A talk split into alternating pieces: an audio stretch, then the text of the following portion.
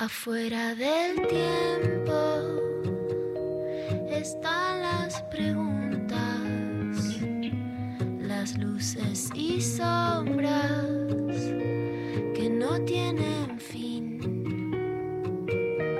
Ahí en la frontera están las señales, besando los bordes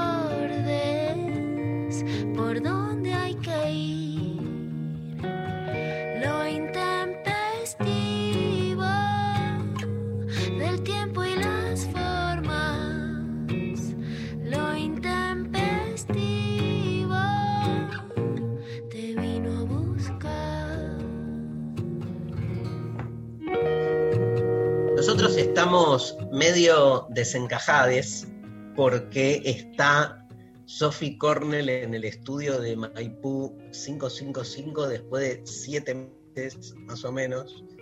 Porque ya había, un día había ido Lali, ¿te acordás Mari? ¿Cómo Sí. andás María? Hola. Este, pero verla Sophie nos impacta con sus pelos. ¿Qué tenés para decir, Luciana Pecker, de los pelos un día, Lula? Pelos, por favor. Sophie Cornell eh, es la, la chica de la PON de, de lo intempestivo. Tiene el pelo 10 puntos. Nunca vi una prolijidad semejante. Me, me merece todo mi respeto y admiración. Eh, Belapón era la de soltate con Belapón, soltate, soltate, soltate el pelo con Belapón. Mario, ¿llegaste a, ¿de usar el? ¿llegaste a usar el shampoo y el acondicionador Belapón? Eh, no. No estaría reconociendo la- El la- producto. el producto. Este, no sé, ¿viste? Las mo... Una marca de. Sí, con shampoo. W. Huellapón. Ok. Soltate con velapón, soltate, soltate el pelo con velapón. Solta el brillo, solta la belleza de tu pelo con velapón.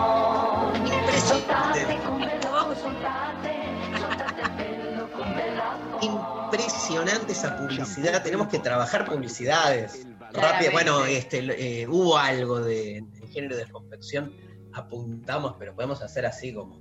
Este, Jingles. Sí, claro, y algo por el estilo. Bueno, estamos, yo estoy mu- muy cansado porque ayer tuve velada tardía, este, además del vivo que hago todos los domingos, tuve el encuentro con Mauro Zeta, Lula. ¿Cómo estuvo? Yo lo vi llegando Mauro ahí con una cámara, diciendo, estoy llegando, iba caminando, era como Telefe en acción en el Conex.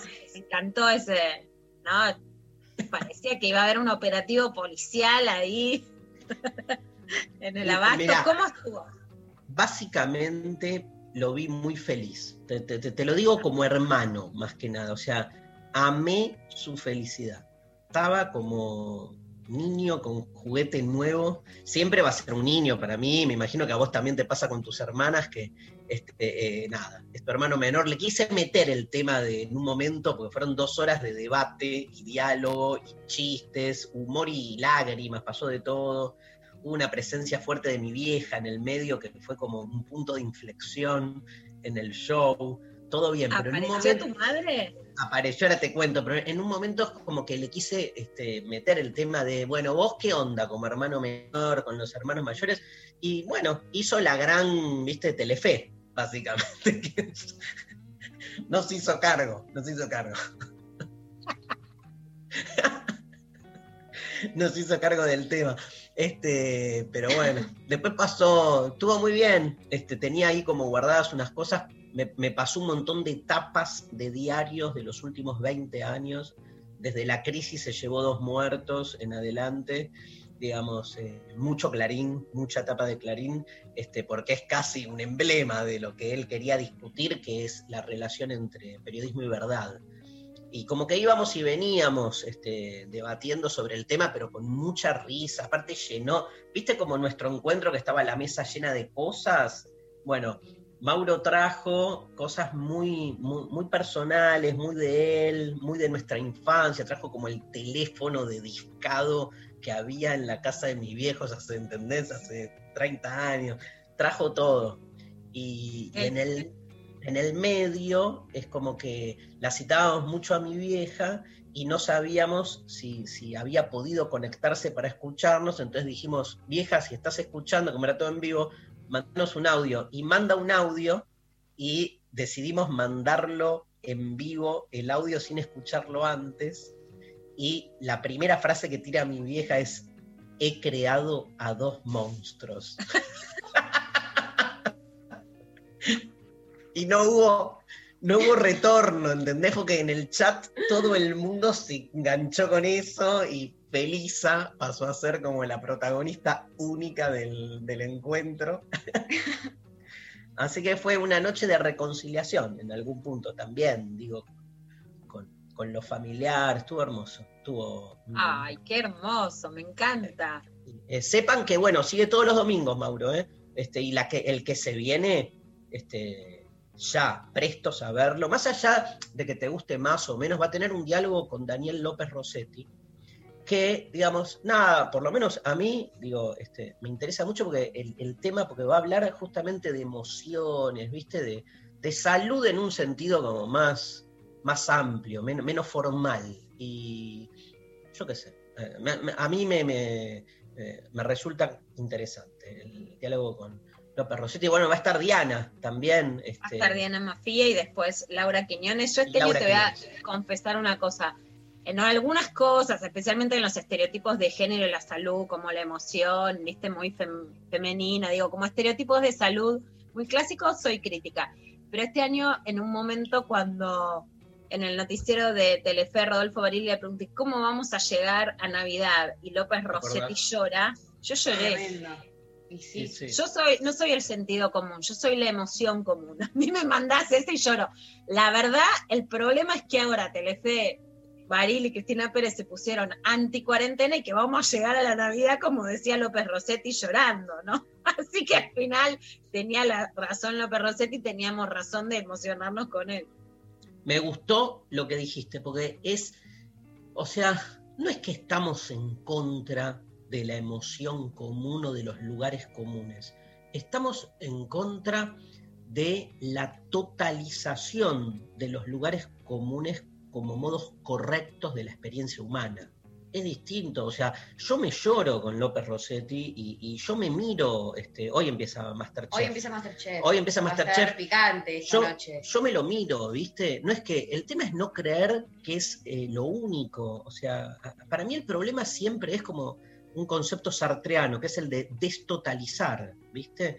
Este, entonces, la pelea contra el sentido común no es la pelea en sí misma, porque es un modo que también uno necesita. Yo también necesito de, digamos, de formas comunes, pero porque son parte de nuestra cotidianeidad. El tema es no creerte que todo pasa por ahí, ¿no? Y poder visualizar todo el tiempo cómo un nombre del sentido común te imponen cosas. Digo, en la medida en que uno tenga esos desplazamientos, que uno pueda entrar y salir, me parece, me parece justamente al revés, que cuando te pones muy anti algo, reproducís lo mismo que, que criticás, ¿no? Porque no te das como esos permisos. Bueno, vos sos una expresión, Pecker, de todo esto que estoy diciendo, porque vos en, el, en el momento como más, más duro de los feminismos, cuestionando lugares tradicionales de la mujer, vos fuiste, por lo menos lo que yo reconozco, la primera que saliste diciendo, a mí regálenme flores igual. El tema es que no me, no, no hagan, o sea, no, no me hagan creer que ese es el lugar natural que me corresponde, ¿no? Digo, este, no voy a perder las flores, no voy a perder los bombones, no voy a perder cosas que tienen que ver con una lectura más tradicional, pero que lo que hacemos es deconstruirla de ser el único modo. Me parece clave esa diferencia. Así que este, estoy con vos con lo de López Rossetti. ¿eh? Me encanta. Bueno, les cuento. Hoy tenemos un programa de, de todo un poco. Un programa, digamos, donde Luciano Lutero, eh, en su columna de hoy, nos va a hablar de su nuevo libro que salió en octubre, está este, circulando ya, distribuyéndose en librerías, que se llama El fin de la masculinidad. No sé si es un tema que a ustedes les resulte Eh, interesante. un poquito, ¿no? María, Luciana, ¿cuántas veces han pasado, hemos pasado por ahí? Este, me acordé, no, me acordé, te quiero contar algo, eh, que el, el viernes, en el medio del programa, Sí. me acordé por esto. María y Rechi salieron a hablar de que a Esmeralda Mitre la, la- le dieron, la fletaron del programa, y yo osé decir, chiques, eh, nuestro, nuestro público no cantando por un sueño. Y María y Rechi me, me- me- me ladraron directamente y me dijeron, imposible, todo el mundo ve y nuestra... Nah, totalizando. Bueno, de verdad, no tanto, pero como diciendo, sí, ven, entonces hicimos como, abrimos el micrófono y dijimos que la gente nos diga si lo ven o no lo ven, y Bastante. eh, no, ¿Qué? bastante que... que- ¿Qué? po- podemos decir que 80-20... no, no, no. Pablo González. No, no, no. Un, un 65-35. ¿Un cuánto? ¿Cuánto decís, Pablo González? O sea, Yo creo que a, Pablo González va a decir la verdad. a favor mío, ¿eh? O sea, de No, que la no, ¿por gente qué? ¿Por qué no lo ve, de que la gente no lo ve. ¡No! Pablo González hizo 80-20, yo dije, nuestro, nuestro público es generalmente Morral y Silvio Rodríguez, y la gente salió a reivindicar el Morral y Silvio Rodríguez, y Rechi y María nada, se sintieron bien, porque también es lindo sentirse parte como de un, de un colectivo contra, o sea, ustedes Claro, son contraculturales, Eh, Adentro de este programa somos los subalternos. y escucha Lula, y el 20 que dijo que veían, la gran mayoría dijeron que lo veían a través de Rechi, viendo los vivos que hace Rechi mirando cantando.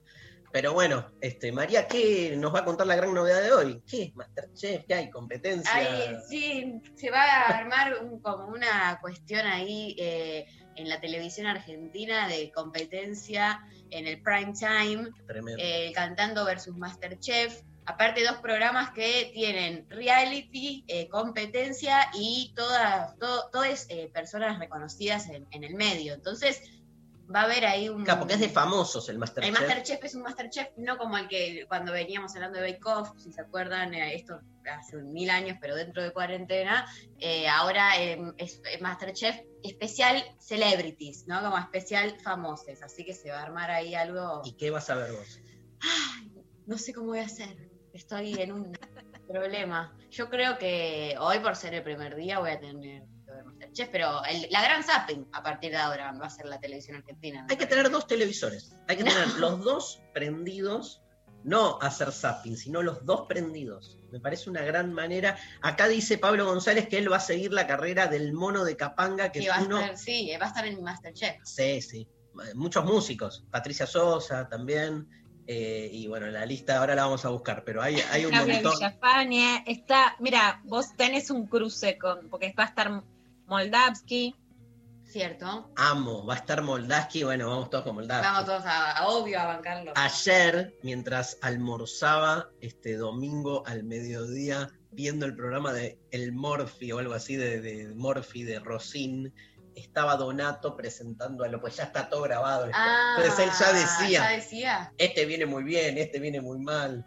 Y fue, me, me dio un poco de vergüenza porque en un momento apareció un influencer, un, un youtuber, y no sabía Nadie sabía quién era. Ay, qué horror. entonces, ¿y este cómo se llama? Y no le pudieron decir el nombre y como que se hicieron todos los boludos, ¿viste? Y pasó el nombre de- del youtuber, hermano. Qué momento. Bueno, como estamos, digamos, en cuestiones re importantes, la consigna de hoy tiene que ver con esto que es muy importante, porque vamos a sortear, saben que el miércoles comienza nuestra amiga este, Sole Barruti, este, que estuvo en lo intempestivo hace dos semanas, un curso sobre este, todo, este, todo esto que está pasando de los incendios. Este, el curso se llama Nuestro Mundo en Llamas en el CONEX, cuatro miércoles. El temario está increíble porque no es solo hablar sobre los incendios, sino también va a tratar mucho la cuestión animal, la cuestión de la decisión con la naturaleza, cómo habitar la naturaleza desde otro lugar,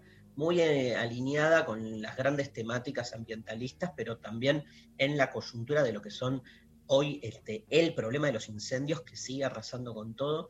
Eh, algo de esto va a tratar este, Lula Pecker en Clavada de Noticias, estuve viendo ahí entre las noticias, y este, empieza este miércoles y sorteamos dos cursos completos Ah, bueno. dos cursos completos y como el curso lleva este como subtítulo curso urgente, no me acuerdo sobre, a ver si tengo bien el, el- espera, el título, este, obvio que siempre este, nuestro mundo en llamas, acá lo tengo.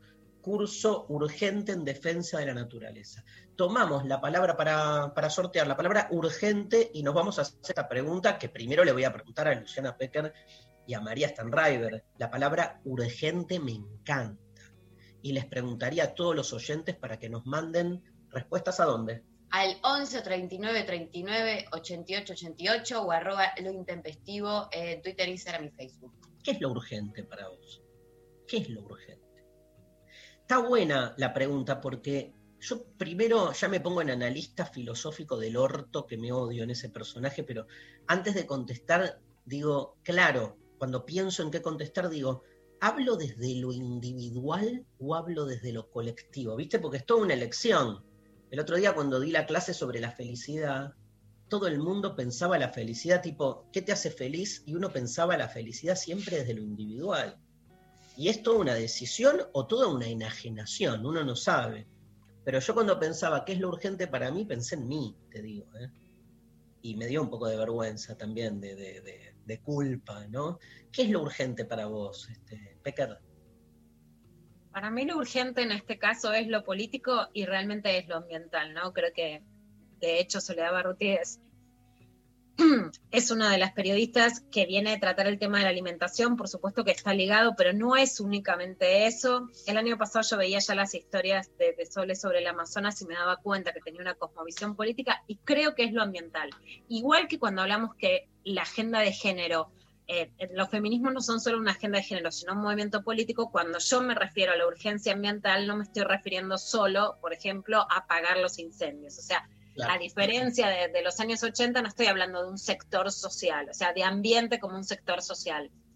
Pero sí, sin ser descali- descalificativa, además, con, con lo que implica la política diaria, porque, porque, porque por supuesto creo en la política, creo que hoy la agenda política está absolutamente a contramano de lo urgente. Y que no es ni siquiera esto está bien del gobierno, esto está mal del gobierno. Hoy la política no depende de los gobiernos, sino del poder económico. Lo urgente es detener la destrucción del mundo. Es así. Tremendo, tremendo lo que decís. Hoy Está- es lo está- urgente.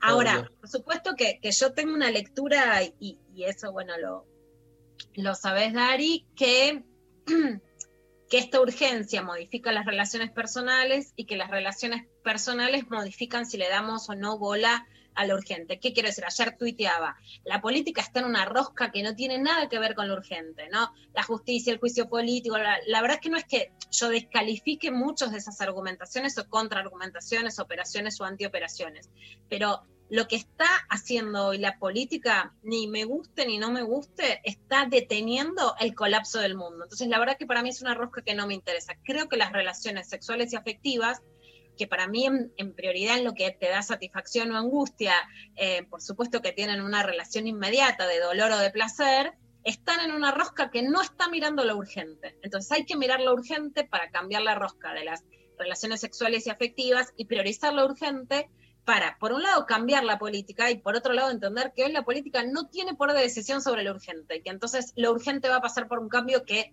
se va a alejar de lo político tal como lo entendemos hoy en el sentido de la rosca, de lo partidario o de, lo, o, de la gestión pura, ¿no? Que tiene que ver con un movimiento político más profundo y más social, más colectivo. Durante mucho tiempo este, cuestionamos el uso de la palabra urgente en los medios de comunicación, eh, no porque estemos en contra, como yo suscribo 100% a lo que dice Luciana, eh, es fundamental, digamos, este, pensar las urgencias que de algún modo se invisibilizan. Este es el tema, digo, este, en general el poder lo que hace con las urgencias es este, como domeñarlas, ¿no? como aminorarlas. Y este, las reemplaza por una, digamos, por una idea de lo urgente, que de urgente no tiene nada. Digo, ¿querés saber dónde está lo urgente? Fíjate cada vez que los medios de comunicación titulan algo como urgente, bueno, ahí no está. Cuando un medio dice, urgente, ¿qué pasó? Y lo que pasó seguro que no es urgente en los términos en que recién estamos hablando con, venimos desarrollándolo con, Lula, ¿no? Entonces me parece clave pegar ese, nada, tener ese, ese alerta, ¿no? Como para eh, repensar por dónde pasa. No es casual, eh, en este curso Sole, este, eh, nada, pone el acento ahí, muy, muy cercano a lo que vos decís. Pues es que la clase 3 del curso tiene un poco esto que vos marcas, Lula, cómo hay una interrelación entre aspectos personales, este, individuales, colectivos, ambientales. María, ¿te animás a decir qué es lo urgente? Luciana Pecker me representó en un ciento mil por ciento, la verdad. No puedo estar más representada y referenciada con Luciana Pecker. eh, nada, me parece que es por ahí, que, porque eso también abarca un montón de, de cuestiones eh, y, y que es desde lo general. eh, la, la urgen- digo, poner el foco en lo urgente siempre a, a nivel como general, colectivo, más que, que lo individual. Hay, Eh, hay algo de los medios también, ¿no? Digo, Sí, prender los fuegos. no, eh, no, no, pero eh, sí, sí esta cosa de, de- No, no, pero como eh, eh, es claramente necesario Sí. un, un cambio, pero más paradigmático en general, me Sí. parece, ¿no? Como más profundo sobre, sobre los medios y, y sobre las formas de, de- representación eh, que me parece que están, no sé si caducando, pero que por lo pronto están haciendo mucho más mal que bien en este contexto. estamos tan Yo soy cerca. muy crítica, Dari, soy muy crítica de los medios e incluso del paradigma de grieta que se armó en, en la Argentina. Y creo que falta, de hecho, sobre el tema ambiental me parece que falta cobertura, pero a un nivel escandaloso. Ahora sobre el tema de los incendios, lo que hay es fotos, videitos, que además ahí sí, me parece que pasa algo que ha pasado con el fenómeno del feminismo, que las redes convocan, ponen temas en agenda, especialmente de algunos sectores, pero que termina siendo tu timeline, ¿no? El otro día hablaba con una periodista, digamos, eh, digamos, que está en los canales de televisión y ni sabía lo que había pasado con determinadas demandas ambientales, ¿no? A veces tu Cero. timeline te confunde de cómo está instalado el tema. Y por otro Ahora lado, a ver, te empezaron, empe- perdón, Lula, ahora empezaron a mostrar algo, pero es como decís vos, la presión de las redes, ¿viste? Es como que el no pueden... videíto, por supuesto, Claro. lo que hace es convocar, pero lo que pasa es que no te explica. Y ahí sí, digamos, soy muy crítica de los medios del establishment y de los medios de no, de no el establishment, ¿no? Y hay un ejemplo muy claro que te voy a dar. El periodista que yo más admiro y respeto sobre el tema del ambiente y la tierra es Darío Aranda, que se los recomiendo a todos. Es el periodista más serio y que lo cubre desde hace muchos años. Eh, Darío Aranda fue digamos, tuvo mucho lugar durante la pelea contra las retenciones en el kirchnerismo y después fue muchas veces censurado por el medio en el que trabaja, que lo compartíamos, y que es un medio supuestamente progresista. Muchas veces lo defendí, esto pasó, digamos, mucho tiempo y la verdad es que hoy esa agenda no es que, digamos, esa, esa representación binaria de la política no incluye los temas ambientales fuera de la respuesta a determinados medios de poder, a determinados gobernadores, etcétera. Entonces, hoy los medios están en crisis, ¿no? Para poder tener una agenda ambiental en serio, necesitas una independencia que hoy la Argentina puede tener, por supuesto, puede estar esta nota, puede estar esta otra, pero no tiene una cobertura sistemática e independiente, y sí se necesita eso. Perfecto. Bueno, este hacemos primera canción. Bueno.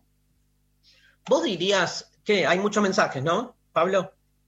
Repetimos, Repetimos la- 11 ah. 39 39 88 88 11 39 39 88 88 ese es nuestro WhatsApp, nos mandan por ahí la respuesta a la consigna, ¿qué, ¿Qué es lo urgente? No se dejen, digamos, presionar por lo que Claro, dijimos. urgente es para ustedes eh, Hacerse la paja, digan, claro, urgente, no sí, pasa nada. o ir Díganos, a comprar unas galletitas Qué rico. tengo hambre, me, me agarró. ¿qué comerías ahora, en este momento? Te conozco, mirá, yo tiro. A ver, Tostado de jamón y queso. probablemente, sí, pero, pero vi esos bien cargados y bien prensados, como con el queso medio gratinado. eh, ¿Con si tomate puede- o sin tomate? Y si le vamos a meter cosas, le meto un tomate, le meto palta, le meto todo, un pedazo de, de- de una milanesa, le meto. Lo- Se transformó el tostado en una milanesa a la napolitana en dos minutos, ¿viste? Eh, Ya, eso me parece urgente ya, la comida siempre es urgente. el almuerzo es urgente en este programa siempre. Eh, bueno, nos mandan entonces también a través de eh, Twitter, de Facebook, de Instagram, arroba el intempestivo. Mándenos también audio si quieren al 11 39 Dale. 39 88 88. Y bueno, Vuelvo a, a Sex este fin de semana. Lula. Vamos. Quiero, quiero que me veas este fin de. Bueno, pasar, voy a dame, pasar. Dale, vuelvo, vuelvo ahí. Este, la verdad que la paso bárbaro. Bueno, dice Natalia bueno, eso Lafru- puede ser urgente, ¿no? Eso ¿Qué? puede ser lo urgente. Che, dice Natalia Lafourcade que el planeta gira a la derecha. ¿Estás de acuerdo? Muy. Muy. Lo peor es que, es que lo dijo en el año 2000. Pues tomó velocidad. Eso es lo peor, lo viene diciendo hace 20 años. Natalia Lafourcade, en el 2000.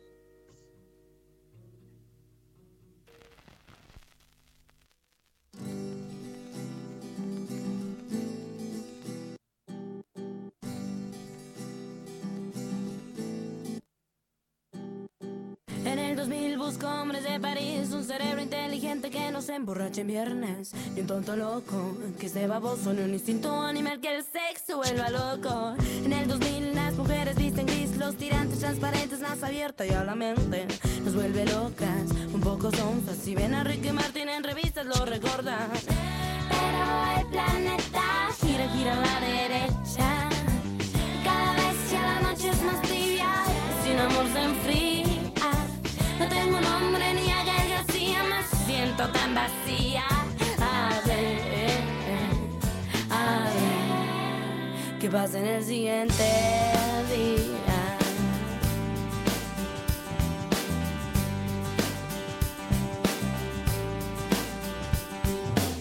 En el 2000 Marta es una lombriz que no deja de mirar, de criticar toda la gente, de dividirla, de ser racista. Existe fresas, ricos, pobres, mexicanos y panistas. En el 2000 mi hermana va a una célula creciente de una relación caliente y deprimida, también ardida. Odiar a ese ser humano que se ha ido y la ha dejado. Pero el planeta gira, gira a la derecha y cada vez ya la noche es más tibia, sin amor se enfría. No tengo nombre ni a Gael García, me siento tan vacía. A ver, a ver, ¿qué pasa si yo digo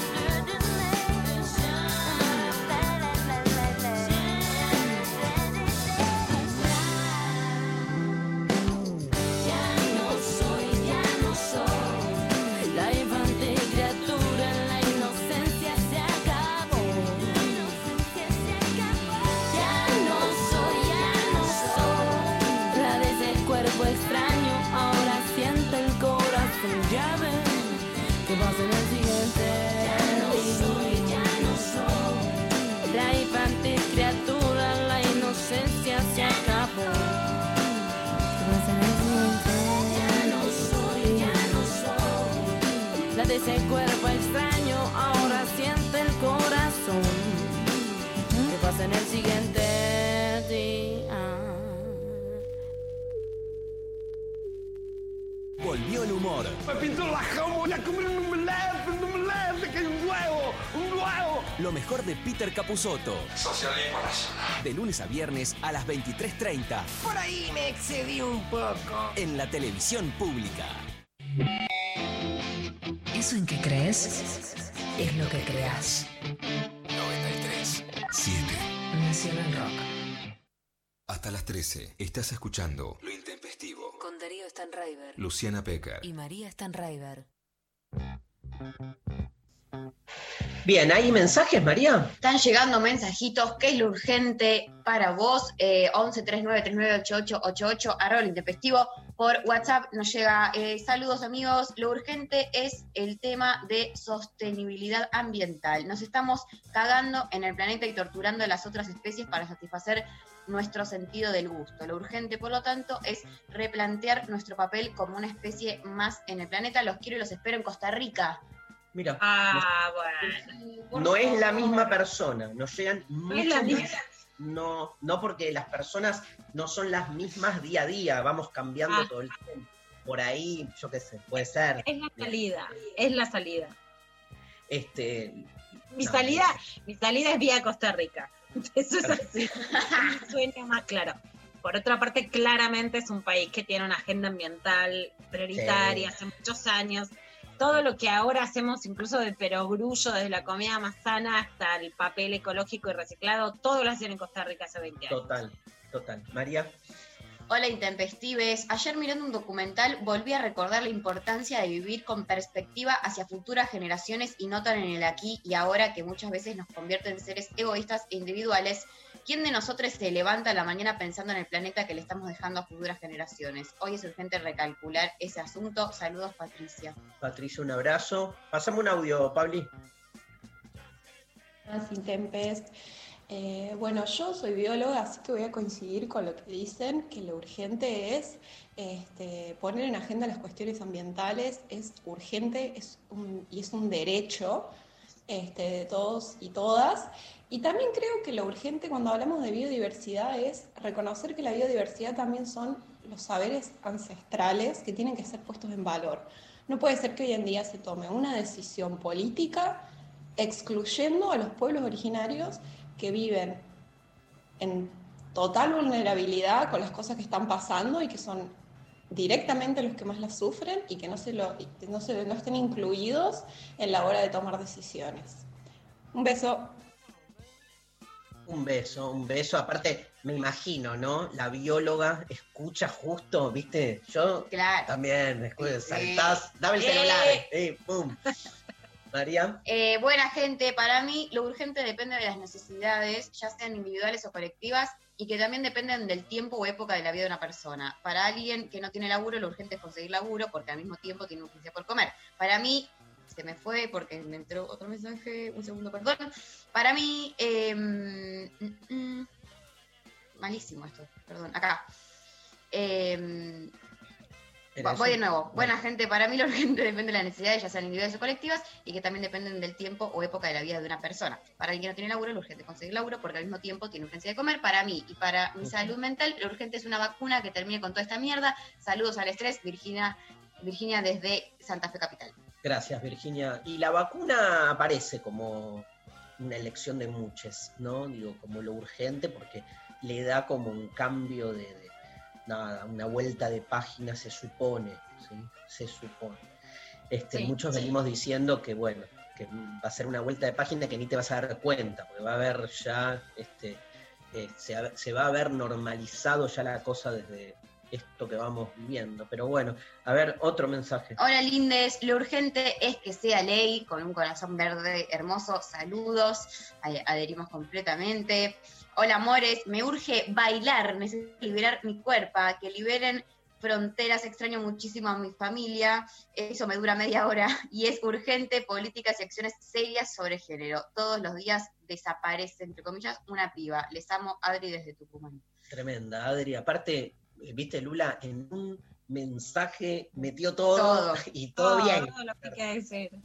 Total, ¿tenemos otro audio, Pablo? Chiques, buen día.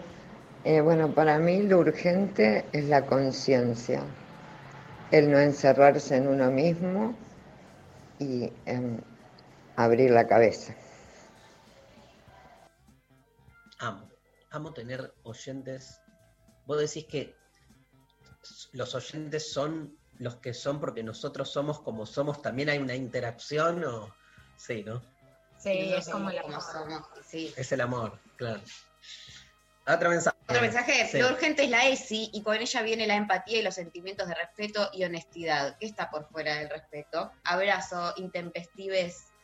Totalmente Eh, lo urgente y se cumplen 14 años de la votación de la Ley de Educación Sexual Integral en el 2006, que yo creo que cambió la historia. Con todo lo que nos falta, yo creo que hay mucho más para agradecer de lo que hizo que de lo que nos falta. Soy muy positiva en cuanto a los cambios que generó la existencia de la ESI. Buenísimo, bueno, este, vamos a escuchar otra canción, Pablito, y así volvemos con este, un bloque entero de clavada de noticias. Eh, ¿Sabes que justo el fin de semana me mandaron para que escuche a Cata Raibó? Cata Raibó, que es una cantante fascinante, me encantó lo que escuché, este, una versión de esa vieja canción de Piero, escuché de ella soy pan, soy más, soy nada, ese temazo. Pero, digamos, este, y después escuché temas de ella que están buenísimos. Y veo acá en la lista que nos pasó este, la musicalización de la radio, que es excelente. Ata la Chihuahua, Cata Raibo en Lo Intempestivo.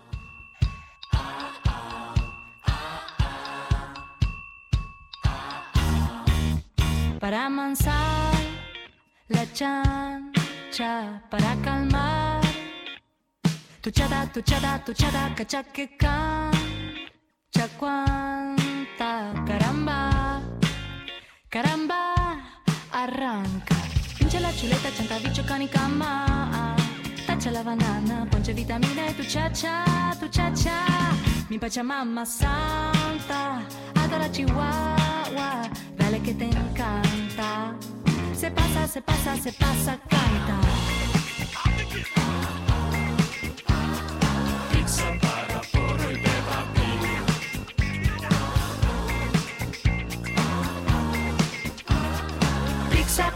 Porro y.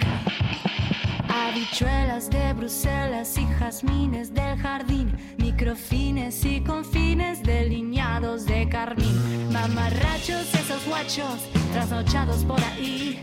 Microfibra, birras, yo las vi, yo las vi.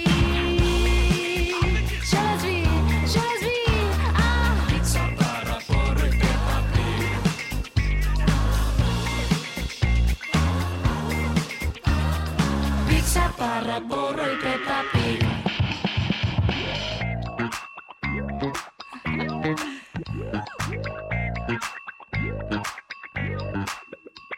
Pachamama, arranca, caramba. La chihuahua, Pachamama, agarrala, caramba.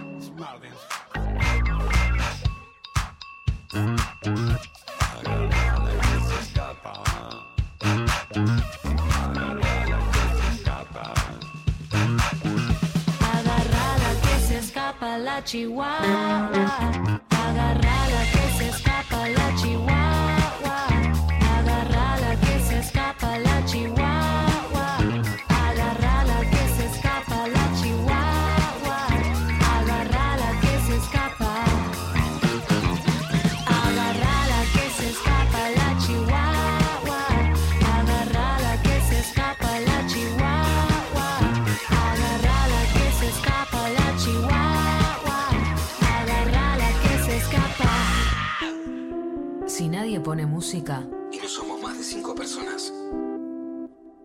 fiesta no es una fiesta.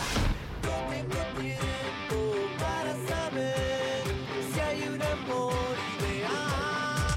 Cuando escapas en tu flying fine, sin, sin temporé. 3, Till the break of dawn, life, life, cannot go by the 93. Nacional Rock. De 11 a 13, Lo intempestivo. Nacional Rock. Bueno, tenemos un clavadón de noticias hoy, ¿o no, Lula? un clavadón de, de noticias, Mari, justamente sobre qué consideramos que es lo urgente en el tema ambiental. Nosotros venimos cubriendo los incendios en distintas partes del país y contamos también particularmente sobre los incendios en Corrientes que habían afectado al 50% de la reserva de San Cayetano en la provincia de Corrientes, donde existe flora y faun- fauna autóctona que está en peligro de extinción. Esta semana volvió a haber incendios después de que lo contamos, lo publicamos, escribimos una nota que la pueden buscar en, en Infobae en- y eh, aparecieron cadáveres de monos aulladores, de monos carayá, calcinados por los incendios. La verdad es que la foto es tremenda. Ayer también Soledad Barruti hizo un vivo en Instagram con Martín Koboleski, que lo pueden buscar por, por Instagram y que hoy lo vamos a escuchar. Y en este caso empieza una clavada de noticias muy especial, porque la que va a hablar es Silvana Pecker, es mi hermana, es bióloga, es especialista en biodiversidad, estudió a los monos, es su, es su tesis del CONICET, en, en esa reserva de San Cayetano, más allá de que ella me retaría si me escucha como cualquier cosa que sea como humanizar a los monos, si ella dice que, digamos, impacta tanto esa foto porque por supuesto hay, hay una empatía.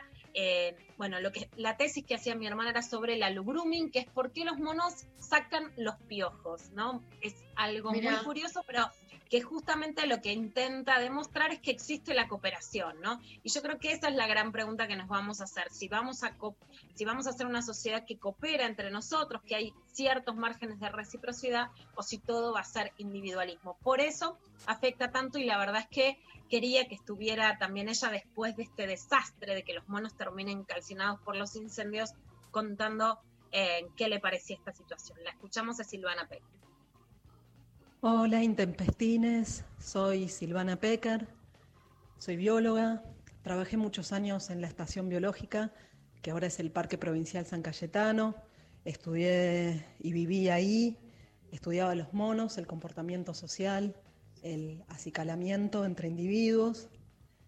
Los conocí, conocí mucho el monte, conocí a la gente que vivía ahí, conocí las plantas por su nombre el nombre que conocen ahí, después lo transformaban en el nombre científico.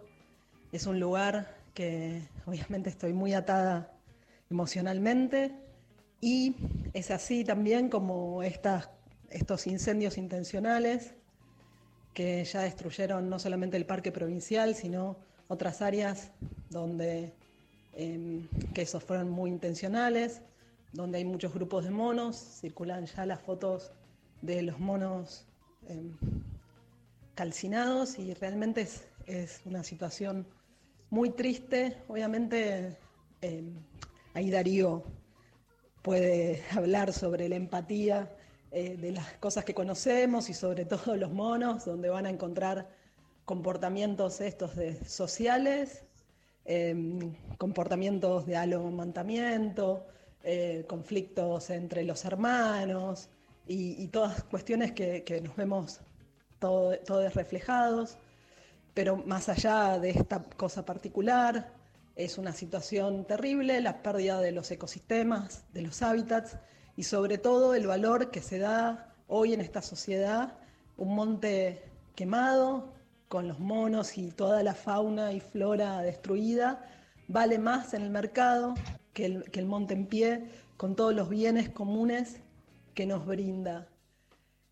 Para dejar algo también de esperanza, eh, creo que esta es una situación, eh, es un punto, yo lo veo así como el punto más bajo y que de acá vamos a, a salir siempre mejores, porque creo que hay un movimiento de, de las juventudes que internalizaron este tema y que hoy está en todos lados y que inclusive desde, desde la política es un tema que hoy se, se- está tomando, que, que no, no lo toman como algo, eh, digamos, snob, sino que eh, tiene, es un tema importante para eh, los bienes comunes que nos brindan los montes, los humedales, y que eh, es importante conservarlos y, y que estos son los mismos intereses que generan el hambre y la destrucción y que se vayan las familias de los lugares y que dejen de brindarnos estos servicios ecosistémicos o bienes comunes. Y es importante entonces Bueno, pelear. Esto era lo que, lo que decía Silvana. Silvana, como les contaba, es Silvana Pecker, que es mi hermana, es Le mandamos un enorme abrazo, eh, ¿no? Y mucho, mucho amor. Muchas gracias. Un enorme abrazo y mucho amor a lo que se refería Silvana, es que durante muchos años en la Argentina, aun cuando existía una ONG bueno, emblemática que llevaba, por ejemplo, la lucha por las ballenas, vos peleas por las ballenas se tomaba como vos estás en una pavada, en lo que no es importante, en algo no, cuando hoy sí parece haber crecido una conciencia ambiental y entre los jóvenes y entender, de hecho, el ecofeminismo, entender la lucha ambiental, la lucha de género como una lucha política común, que antes realmente esos discursos estaban muy diluidos o estaban muy estigmatizados. Ese es el Sí. punto a favor. El punto en contra es que nos, nos enfrentamos a una realidad mucho más dura y mucho más irreversible de la que esperábamos en tan poco tiempo.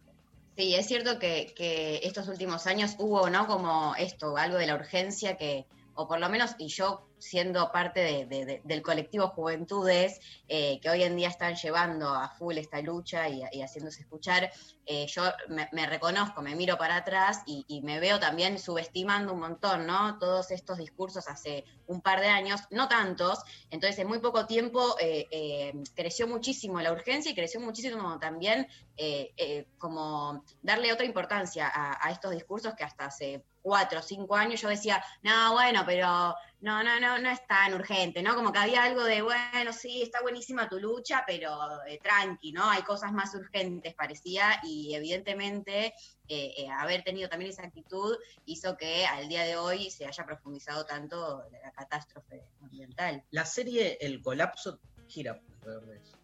Re, Sí, sin meterse demasiado en, en los contenidos, pero digamos, es claramente, digamos, está, está muy bien puesto el acento, sobre todo el capítulo en el cual se ve el destrato a los militantes ambientalistas, a los que este, irrumpen, les cuento, a la gente irrumpen en un programa de televisión donde está la ministra de Medio Ambiente y como que salen a, a- a querer hacer una intervención política, mediática, en vivo, para decir el mundo está a punto de colapsar.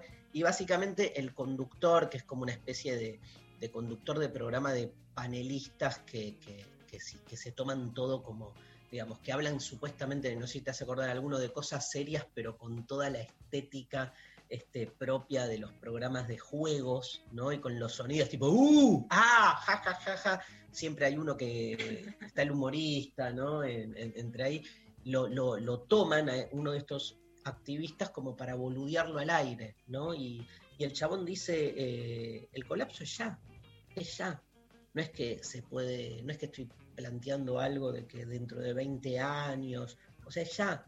Y es genial porque, eh, digamos, lo, lo que hacen es ponerlo en el lugar de, de tonto, ¿no? Como de, este, de colapsólogo, le dicen, ¿no? No, sí, Eh, como, desde en ese lugar, como poniéndolo como si fuese, ah, sos eh, un exagerado. Como, Exagerado, tal cual. No es para tanto, pero bueno, a ver qué, qué tiene que para decir este pibito, ¿no? Es medio como eso y boludiemos eh, el, el nivel de catástrofe que plantea. Y a, lo- y a los cinco días, pum. ¿no? Se va toda la, Claro. Este, Pero bueno, bueno, esa quería agregar como que es cierto que, que, que- que mismo dentro de, eh, digo yo, que me consideré en su momento como una parte de la juventud politizada, en el mejor de los sentidos, había para dentro de, de- de esos sectores también una subestimación, digo, como que no simplemente para aquellos ajenos en, el general de la vida Sí. a las cuestiones más políticas, sino que también para dentro de eh, los espacios políticos, en- por lo menos en los que yo eh, estuve y compartí, que eran eh, bastante nu- numerosos, ¿no? Eh, había también una subestimación del tema y hoy en día claramente es una de las preocupaciones número uno. y sigue, ¿no? La subestimación. Sigue, pero ya no tanto, digo, ya la, la evidencia es más concreta, estamos viendo cómo está todo prendido fuego y antes quizás era, che, se va a prender todo fuego y decimos, bueno, bueno, sí, dale, cuando se prenda fuego vemos algo de eso, ahora Ujú. va que, y, y las luchas eh, eh, estaban en primer lugar eh, eran otras y, y eso en muy poco tiempo se revirtió y todo es les que estamos comprometidos políticamente hace muchísimos años, eh, desde nuestras juventudes, eh, hoy me veo y digo, bueno, soy, un- o sea, en ese momento, que qué mal que estuve, ¿no? Como algo a decir, porque, eh, digo, también sé que es parte de un entramado mucho más complejo, general, eh, político, social, que no es que soy una individualidad y que tampoco me lo puedo reprochar por eso, pero me parece que, que- que es parte también de un sistema que a nivel general no lo pone en, eh, en primera plana, pero que tampoco a quienes estábamos dando la lucha política hace un montón de tiempo tampoco lo teníamos eh, como prioridad y ahora ya está eh, muy, muy en agenda. Bien, más noticias. Bueno, vamos a seguir con los incendios y vamos a escuchar a Martín Kowaleski. Nosotros ya lo escuchamos a Martín cuando fueron los primeros incendios. Ayer hizo un vivo a las 19 con Sole Barruti. Vamos a hacer uno también conmigo el jueves a las 18 por Instagram para poder seguir difundiendo este tema. Martín ¿Dónde? En, ¿Dónde? Por Instagram, en el, en el mío. En, en tu cuenta. Bueno, en mi el cuenta jueves. a la- el jueves a las el jueves a las 18 y se puede ver porque por supuesto lo compartió el que hizo Sole Barruti hoy ayer domingo a las 19 en su cuenta también lo, lo compartimos y vamos a compartir esto que también dice Martín es primatólogo es investigador del CONICET en la estación biológica de Corrientes y nos cuesta esto sobre los segundos incendios que derivaron en esta muerte, calcinamiento de los monos carayá en este suelo argentino. Bueno, la otra vez nos habíamos eh, charlado de que el Parque Provincial San Cayetano, donde trabajamos, se había quemado con un incendio intencional y se había llevado un 60% de la superficie.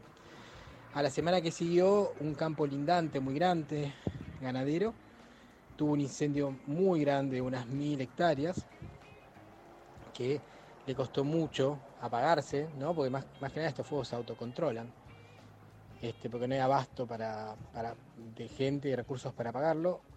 Y esta semana, miércoles y jueves, que acá hubo temperaturas de casi 45 grados, eh, como eh, se pasaron, volaron con el viento norte muy fuerte, eh, cosas encendidas, es lo que creemos, y volvió a encender el parque, ¿no? Y el parque quedó 90% eh, quemado, o sea, está básicamente todo perdido el área protegida. Y las zonas circundantes también ahora.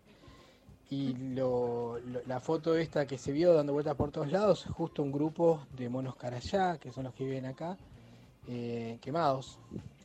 Es tremendo, es una foto a color, se ve en gris porque están cubiertos de cenizas. Bueno, vamos a recalcar lo importante. Cuando hablamos la primera vez con Martín que estaba el 50% de un parque provincial perdido. Ahora está el 90%. O sea, se perdió todo y ya hubo primeros incendios. Son intencionales y vinieron de un sector ganadero, más allá de que la sequía, los vientos y el calor cambien las condiciones que favorecieron que haya más incendios este año que en otras oportunidades. Pero estos hechos hay que resaltarlos. Un parque provincial perdido, incendios intencionales y del sector ganadero. Esto nos continúa diciendo Martín Kowaleski, investigador del CONICET y primatólogo desde San Cayetano. Entonces, bueno, eh, fue, el incendio fue tan masivo, ¿no? Esto que, bueno, ya los animales, obviamente todo lo que es reptiles, anfibios, se quemaron todo, pero fue tan masivo y tan rápido que quemó todos los árboles, los animales ni siquiera podían huir, huir los que corrían rápido. Hemos encontrado de todo, yacaré, em, carpinchos, tortugas, monos, o sea, todo, todo lo que daba vueltas se murió quemado. Este, y la imagen es terrible. La recuperación de estos lugares son eh, muy lentas, ¿no? ¿no? no solo la vegetación, que por ahí viste viene un poquito más rápido si llueve, los animales de dónde van a venir, si ya casi ni quedaban. Este, no, es muy triste, ¿no? Y todo esto, quemar ambientes, eh, porque viste diferentes intereses, algunos pueden ser un pequeño productor que en su ignorancia quema el pasto, pero después tenemos grandes productores, tenemos intereses inmobiliarios, tenemos eh, instalación de campos de soja, de plantaciones de pino, o sea, es básicamente un gran desastre y obviamente hay que educar a la gente más, obviamente tenemos que trabajar nosotros nuestro rol de científicos, bajada, hacer bajadas a las comunidades y demás, que lo estamos haciendo. También hay que pedir justicia, que se cumplan las leyes y se castiga a la gente que hay que castigar. Esto era lo que decía Martín Kowaleski sobre distintos factores, pero lo que se perdió no vuelve. Y por otro lado, tener conciencia ¿no? de, de lo que está pasando con la cantidad de fauna perdida que es irrecuperable y que ya estaba en, en peligro de extinción, como los monos aulladores en, en la Argentina. Sabes, Lula, que ya lo dijimos en un programa, pero que en griego todo quemado se dice holocausto. Nada, eso. Vos lo dijiste, vamos a escuchar ahora la palabra oficial de Juan Cabandier, ministro de Ambiente, que estuvo en el programa Foja Cero con Facundo Pastor en la red sobre los incendios. La justicia mira para otro lado por, por Tengo un complic- detenido, Facundo. pero por complicidad o por desidia. Por complicidad, sin duda. Pero aparte es fácil saber quiénes, busquemos quiénes son. Porque yo se lo vengo pidiendo a la justicia hace cuatro meses. El 16 de junio yo me presenté, a su- hice una denuncia penal. Y le solicito este, a la justicia que nos dé los listados eh, de- del catastro. Que cruce el catastro con la geolocalización de fuegos. Ahí están los culpables. Mm, Y, y Recién la justicia, 10 días. la justicia no hace nada. no hace nada y está cu- encubriendo a, a los dueños que de los campos que están quemando. Recién hace 10 días se pudo saber, algunos, porque un, un diputado hizo un pedido de informe al INTA y determinó quiénes son los productores que tienen ahí ganado en las islas del Parque. Hay nombres que llaman la atención. por supuesto. ¿Y quiénes son? Bueno, Roque Fernández, el ex, el ex ministro de Economía del Menemismo. Roque Mayoco. Fernández. Mayoco, el intendente de Victoria, o su familia, eh, los empresarios Bagio, el intendente de San Nicolás, Pasaglia, el, diput- el hermano del intendente es el diputado provincial de la provincia de Buenos Aires. Entonces, yo esto lo vengo diciendo a viva voz en todos lados. Lo que pasa es que son muy pocos los que lo escuchan y los que le dan este el volumen necesario que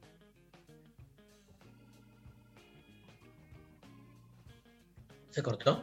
Bueno, ahí de lo que decía Cabandí es que, digamos, que la justicia no investiga para penalizar. Alberto Fernández también había pedido que se penalice el tema de si son situaciones excepcionales o si es una práctica sistemática la, la quema de pastos para la ganadería. Y por otra parte, daba algunos de los nombres relacionados con el poder. Bueno, eh, Roque Fernández, ustedes no se acuerdan, fue un ministro de Economía muy emblemático del menemismo, como otros, ¿no? Pero los dueños de la tierra. Y por otro lado, también en el Twitter de, de Sole Barruti podemos ver que decía Daniel Pellegrini, presidente de la Sociedad Rural, que muy por el contrario de preocuparse por los incendios, lo que le preocupa es que se puedan aprobar la ley de humedales, se cumple o se reforme la ley de bosques, y esto decía en Buenos Días América con Antonio Laje.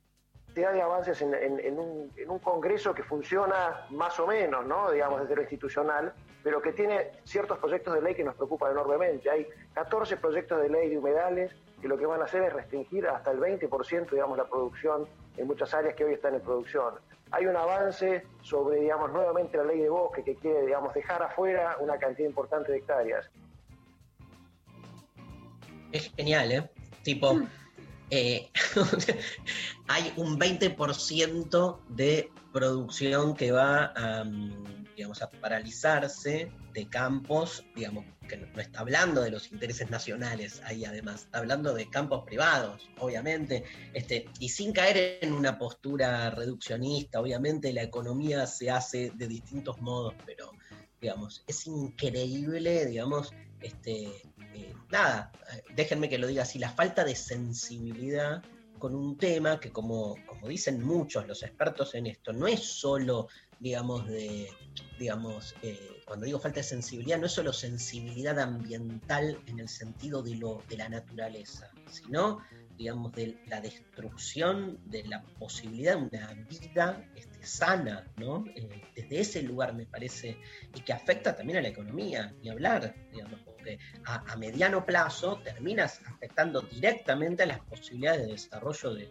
una sociedad. Pero es así, es mirada, viste, este, corta, eh, pensando en lo propio, anulación absoluta de lo otro, no importa nada, importa este, que la economía perdure, se expanda, este, y lo que dice el Congreso, porque no es casual que empiece diciendo, bueno, un Congreso que funciona así nomás, como diciendo, el Congreso no está legitimado y sin embargo van a sacar la ley de humedales y nos van a cagar a nosotros, ¿no? Entonces, ¿qué hace?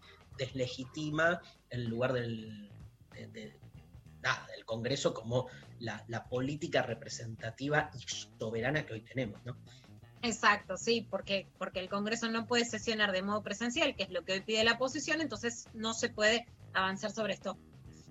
Por supuesto, Dari, que la salida es un desarrollo sustentable que tenga en cuenta la economía, pero hacen una dicotomía como la economía o la vida, como hacen con las medidas a tomar en la pandemia, la tierra o la economía también, cuando justamente esa no es la dicotomía, pues si querés una economía tenés que preservar la tierra, la economía para quién.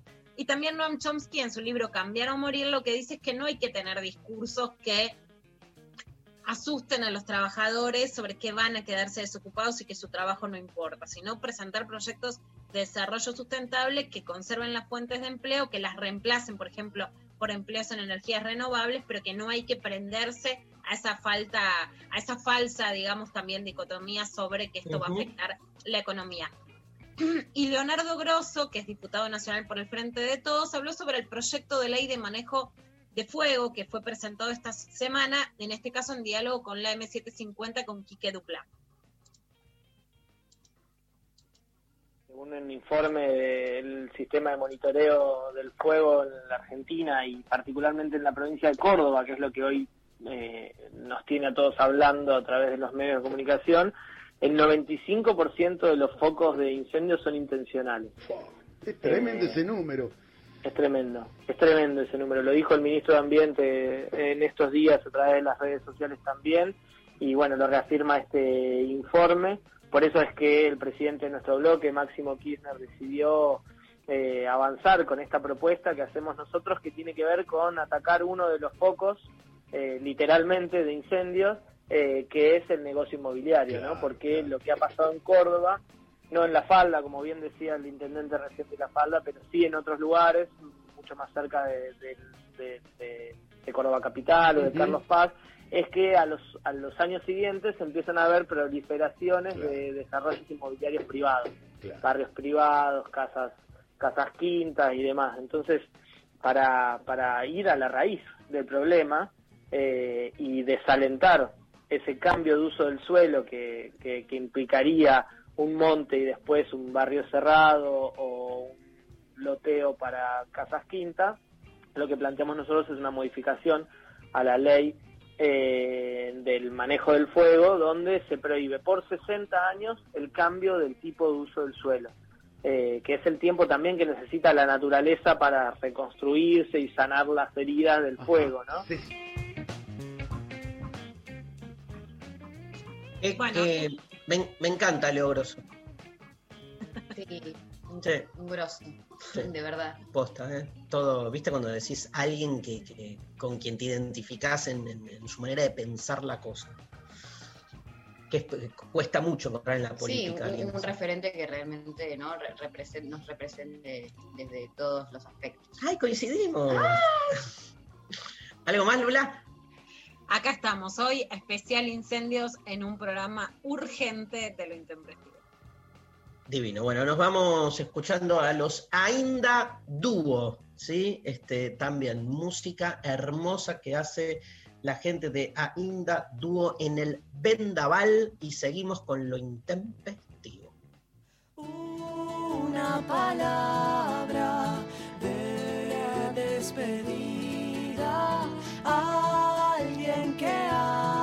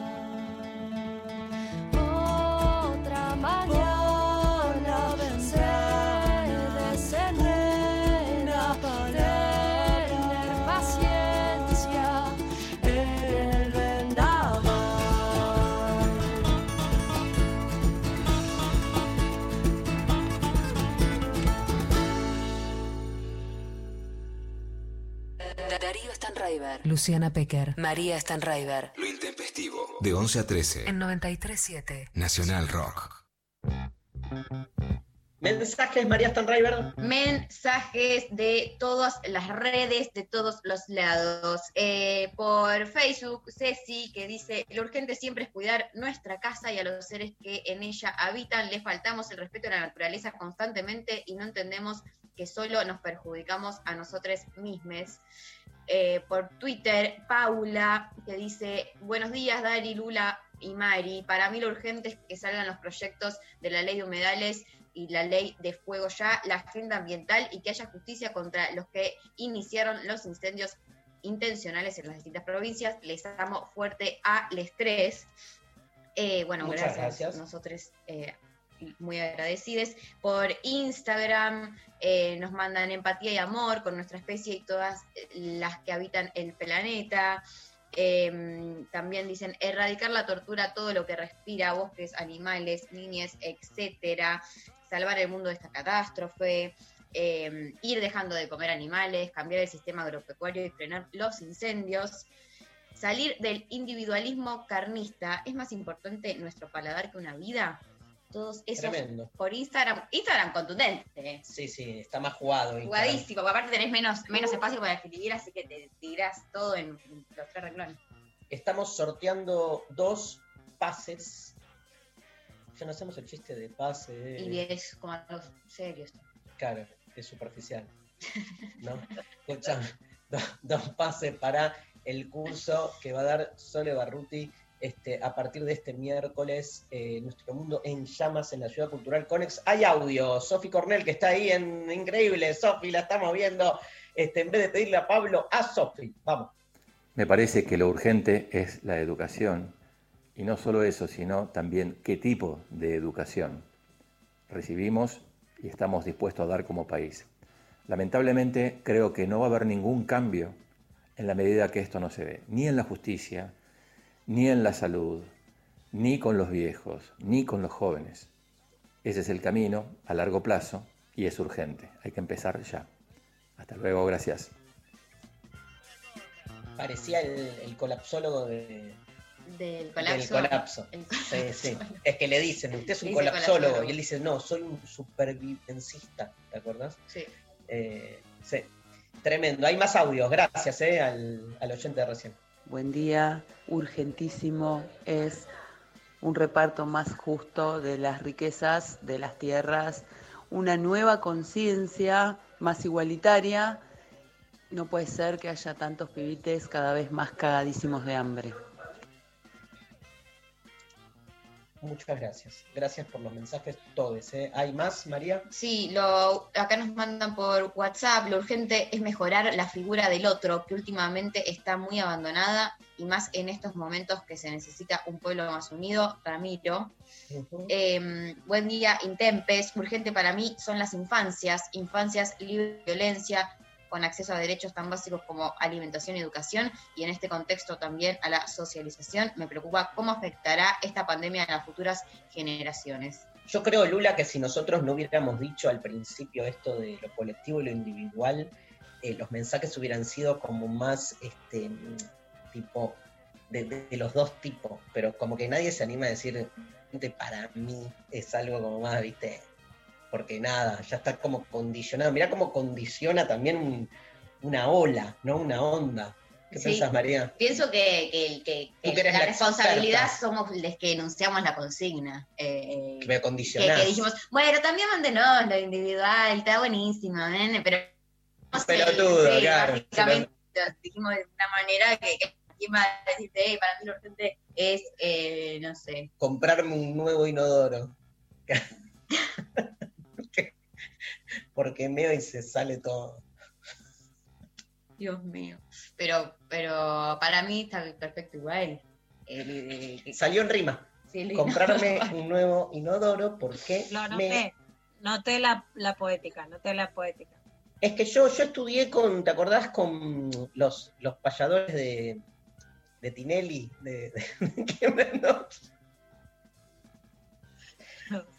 A mí me gusta la rima, me encanta la rima. Me Sí. encanta que. Hermoso. Bueno, hay más audios. Hola, buenos días, chicas y chicos del Intempestive, gran programa matinal de Radio Rock Nacional, que escucho todos los días de lunes a viernes. Bueno, para mí lo urgente es recordar que hoy, 5 de octubre, hace gloriosos 58 años, salía en un simple Love, love me do, you know I love you, always be true, so please, love me do, oh, love me do, por los Fab Four de Liverpool, eh, contra todos los males de este mundo. Aguanten los Beatles y el rock y la música. Un abrazo desde Santa Fe, capital, República Argentina.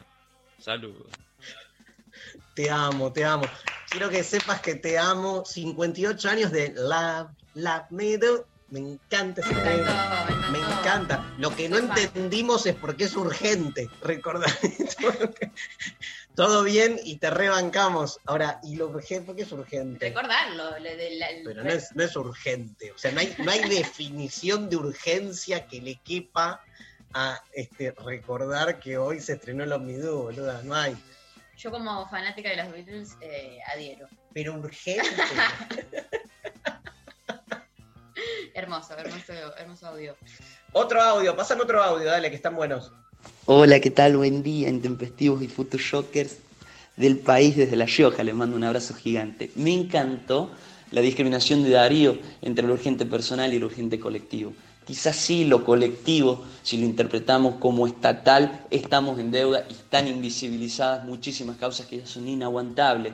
La distribución de las oportunidades y los intereses económicos que atentan contra el medio ambiente y permítame hallar un sol de esperanza en lo subjetivo y en lo personal, porque sí creo hasta en un cambio metafísico de las conciencias y en la búsqueda de otras oportunidades, en la elaboración de compost, eh, reciclado. Les mando un abrazo. Además de que todo lo que dijo es para morfarlo, el tono riojano lo hace. No, no, no, ya está. ¿Qué decís? Bocato di Cardenale, ¿no? Este. Tonada riojana 1. Tonada riojana muy bien.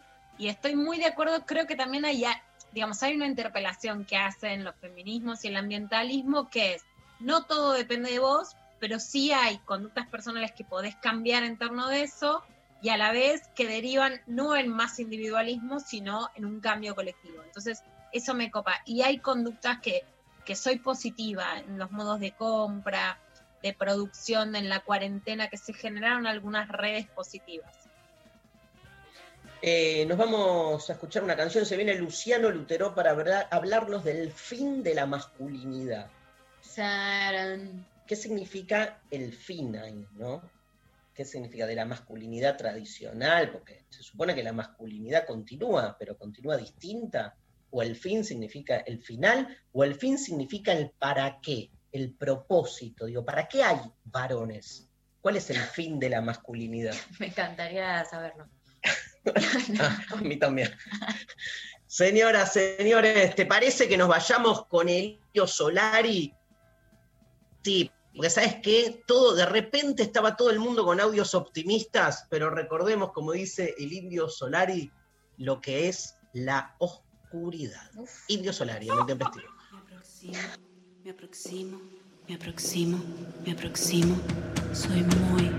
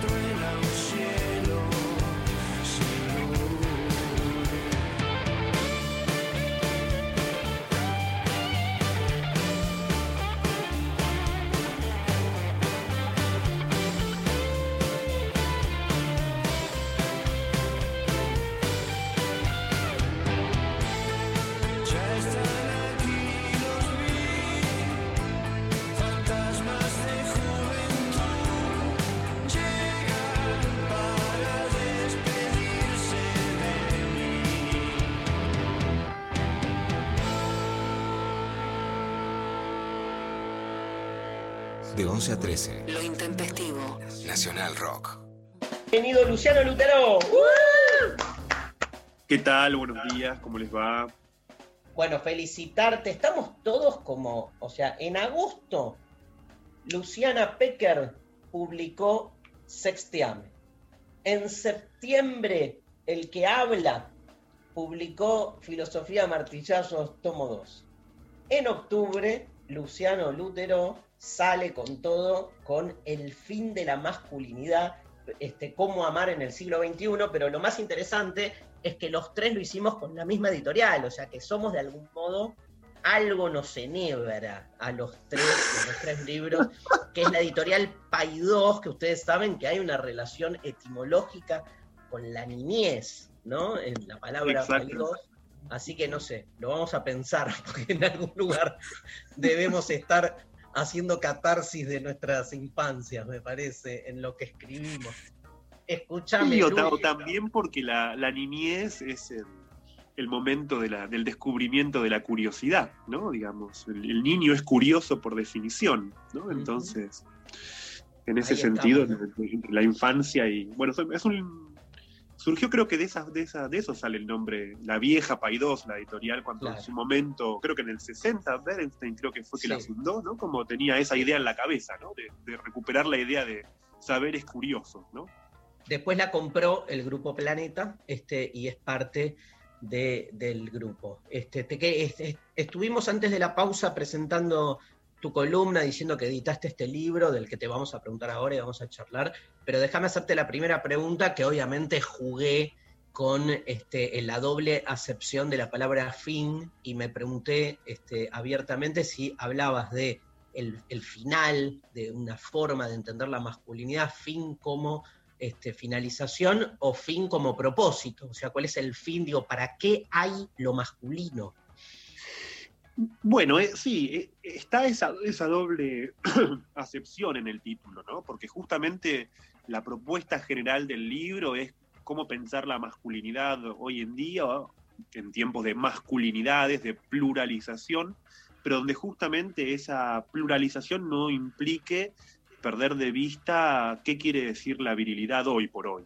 ¿no? Digamos que en ese sentido el libro retoma un poco los problemas de la virilidad hoy en día, ¿no? Este, ¿no? Parte un poco de, de ciertas, ciertos escenarios que son conflictivos, ¿no? Y donde en general diría como que a muchos varones no les gusta la virilidad, ¿no? Digamos, los incomoda, ¿no? Digamos, por ejemplo, una figura viril por excelencia es la paternidad, ¿no? Digamos, ser padre es algo que muchos varones, ser, ser padre hoy en día en esta sociedad es, muy incómodo para muchos tipos, ¿no? Digamos, no solamente en una familia, puede ser también serlo este, simbólicamente, ¿no? Digamos, en una disciplina, ¿no? Digamos, cualquiera que vaya al lugar del padre empieza a recibir objeciones, puteadas, ¿no? Este, no, y este que se creyó y ahora, ¿no? Digamos, hay un punto donde el lugar del padre es un lugar muy, muy atacado, ¿no? Este, en nuestra, en nuestra sociedad. No solamente en la familia, sino que también, Dari, este, dentro del escenario de la pareja, ¿no? Digamos, también los, las posiciones viriles son como muy este, rechazadas por los, por los tipos a veces, ¿no? Digamos, más proclives a la, a la seducción, ¿no? Más proclives, ¿no? Como a cierto desencanto, a cierto cinismo respecto del amor, Sí, ¿no? En el, Este, escúchame, Lu, en el, creo que es la contratapa, porque no nos llegó el libro todavía, pero la primera pregunta este, agrega una cosa más también, aparte de la paternidad. La primera pregunta que Leo correge y me dice, ¿por qué los varones ya no buscan una esposa? Dice, y prefieren asumir una actitud de seducción crónica. Bueno, ese es un tema, digamos, toda la segunda parte del libro, ¿no? Digamos, el libro tiene tres partes. En un- una primera parte es como un ensayo general sobre la masculinidad, digamos, con perspectiva psicoanalítica, pero también histórica, ¿no? Pensando algunos cambios sociales de un tiempo a esta parte. La segunda parte se llama Varones Seductores, ¿no? que está dedicada principalmente al- a, la, a la seducción y a los problemas que le trae la seducción a los varones hoy en día, cuando, cuando no se vuelve un paso para algo, sino que se vuelve una, una se instalan en ese lugar, ¿no? Que qué tipo de relación con el deseo implica la seducción crónica, muchas veces perdiendo el propio deseo.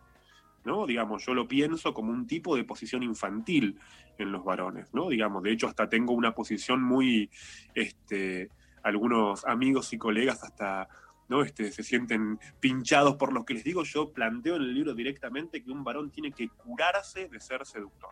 ¿no? Digamos, no necesariamente eso es una patología para ser como nombrados ¿no? este, patológicamente o crear un diagnóstico, pero sí de la seducción hay que curarse en cierto momento.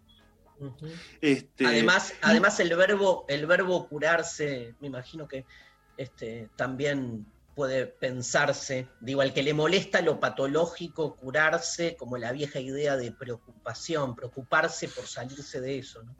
Exactamente, ¿no? Digamos, y que está asociada también la idea de cura, la idea de cuidado, ¿no? Este, cuidado, tomar algún tipo de, de posición con respecto a eso, ¿no? Este, y luego la tercera parte del libro es este, pareja y familia, ¿no? Digamos, o sea, es un recorrido, este, el libro es un tercer libro que yo publico en Pay 2, después de Más crianza, menos terapia y esos raros adolescentes nuevos, o sea, después de un libro sobre niños, un libro sobre adolescentes, viene el libro sobre los supuestos adultos, por decirlo así, en un arco, ¿no? Que en definitiva la- el proyecto en Pay 2 era hacer una trilogía dedicada como al siglo XXI, ¿no? digamos, a las Mm. formas de una especie, una, una versión de la comedia humana de Balzac, pero en el siglo XXI escrita por un, por un psicoanalista. Ahí me encantó este, el de los niños, el primero que lo presenté, ¿te acordás? Lo presentaste, nos divertimos mucho ese día. Mucho, Sí, sí. mucho. Está en YouTube la charla. ¿Ah, sí? Sí. Recién nos conocíamos con Lutero. Lutero me encaró un día en el en Aeroparque. Ah, bueno.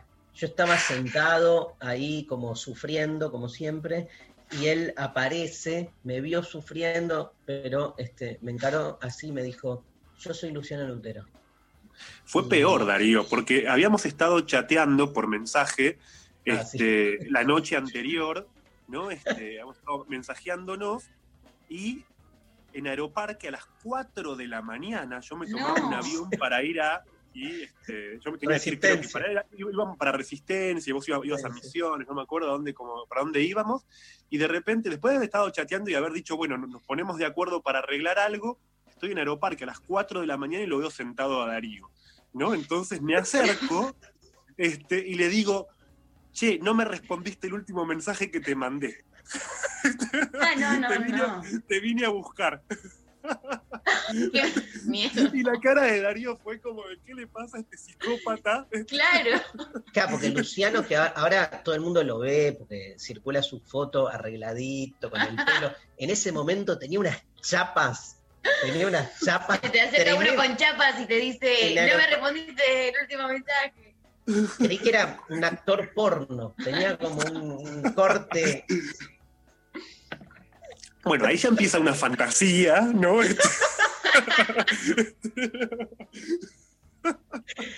Bueno, contanos, contanos entonces, este, y nada, en esta línea, realmente eh, el cierre de la trilogía, pero bueno, poniendo el dedo en la llaga, digo, porque el, el gran debate también me parece, eh, al interior de, los feminismos también está de algún modo atravesado por cuál es el lugar del varón, ¿no? Algo que hablamos siempre con, Luciana, no teorizándolo, pero siempre aparece, ¿no? De, o sea, si hay algo ahí que todavía está lejos de tener en claro, es en una nueva realidad social, digamos, por fuera de las asimetrías patriarcales tradicionales, cómo se piensa el lugar de la masculinidad.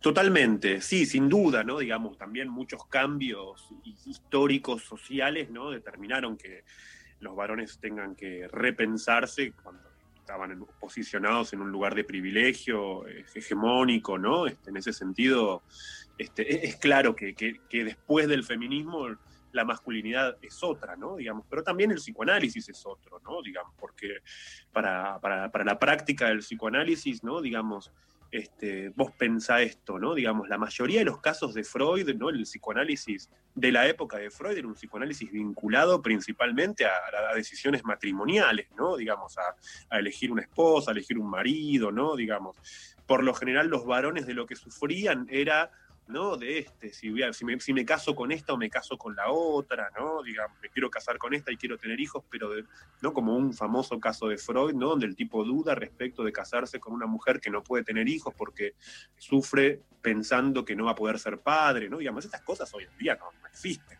¿no? Digamos, prácticamente, porque también cambiaron las instituciones de nuestra sociedad, cambiaron nuestras formas de filiación, ¿no? Digamos, el siglo XXI es otra cosa completamente distinta, ¿no? Este, pero este, pensando, ¿no? Digamos, este, específicamente en, en el- la segunda parte del libro, que es la de la, la de la seducción, ¿no? Digamos, ahí yo creo que hay un punto donde lo que podemos decir lo- los analistas quizás este, puede como puede sumar un poco ¿no? a la investigación de- del feminismo o de los feminismos. Creo que puede ser complementaria. Me parece. Muchas veces, viste, se busca hacer como una tensión entre psicoanálisis y feminismos. A mí, yo no, no, no, lo, no, no lo veo de esa manera. ¿no? Me parece que, que el psicoanálisis, sin duda, es una práctica que, que surge en una cultura patriarcal, digamos, muy tomada por una época. Este, en la que la voz pública la tenían los varones, ¿no? Digamos, hay muchas huellas, ¿no? Del, del patriarcado vienés en la teoría de Freud, pero eso no, no, no, no le quita valor al método, ¿no? Digamos, la teoría es poco al lado de, de la práctica en psicoanálisis.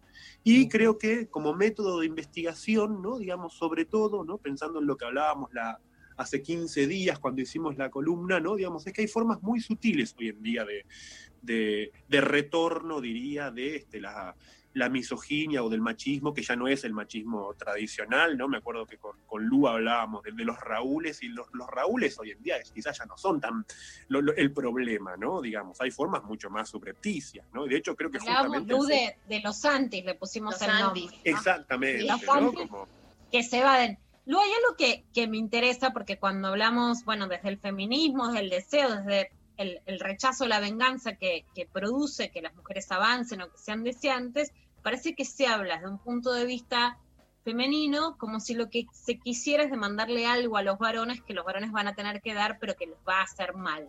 ¿Qué es lo que vos ves que esta posición de llamemos santis a, a los seductores que vos también describís en el libro, que les quita a ellos? ¿Por qué vos hablás de esta necesidad de cura en un sentido simbólico?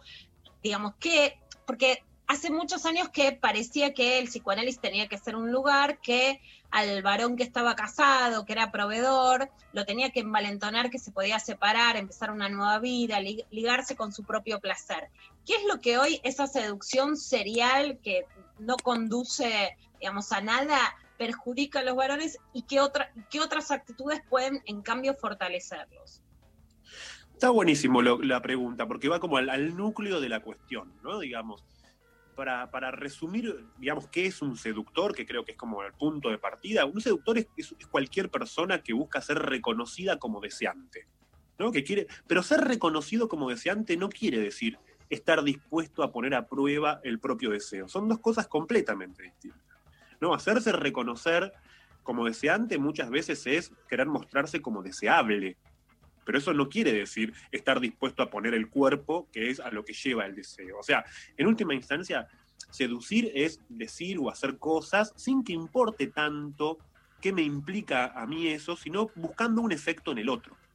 ¿no? La seducción no justamente es buscar que al otro le pase, ¿no? hacerle sentir algo al otro que me devuelve a mí, ¿no? digamos, una satisfacción narcisista por lo que le hago sentir al otro. ¿no? Digamos. Por eso, ¿no? Digamos, el, el seductor, ¿no? O la posición de seductor, además hoy en día está muy estimulada socialmente, ¿no? Pensemos que vivimos en, un contexto de redes sociales donde todo el tiempo se busca que los otros te digan, que te pongan un like y demás, ¿no? O sea, ser deseable es un valor en este contexto, donde el reconocimiento, como decía antes, es muy importante, pero, digamos, el problema ahí cuál es, ¿no? Que en definitiva el, el de seductor es un tipo sin cuerpo, ¿no? Digamos, ¿no? Digamos, el problema que vos escuchás en muchos de estos tipos es que cuando tienen que poner el cuerpo no pueden. Porque justamente se encuentran con los conflictos típicos, acá sí quizás la masculinidad no cambió tanto, ¿no? Los conflictos típicos de vergüenza, de impotencia, ¿no? Digamos, muchas veces un tipo deviene seductor para no atravesar esos conflictos, para barrerlos abajo de la alfombra. ¿No? Digamos, para de alguna forma este, desengancharse de aquello que le da un cuerpo, que lo hace tener que tomar una posición, porque además el deseo para un varón siempre genera algún tipo de tropiezo, ¿no? Digamos, para, un, para un tipo la frase yo te deseo, ¿no? Digamos, le tiemblan las piernas.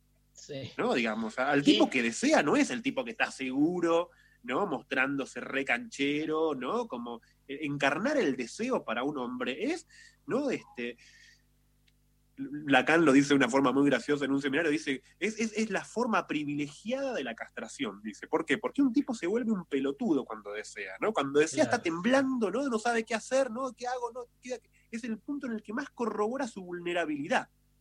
¿no? Digamos, ser deseante para un varón no es ser potente. Ese es el punto.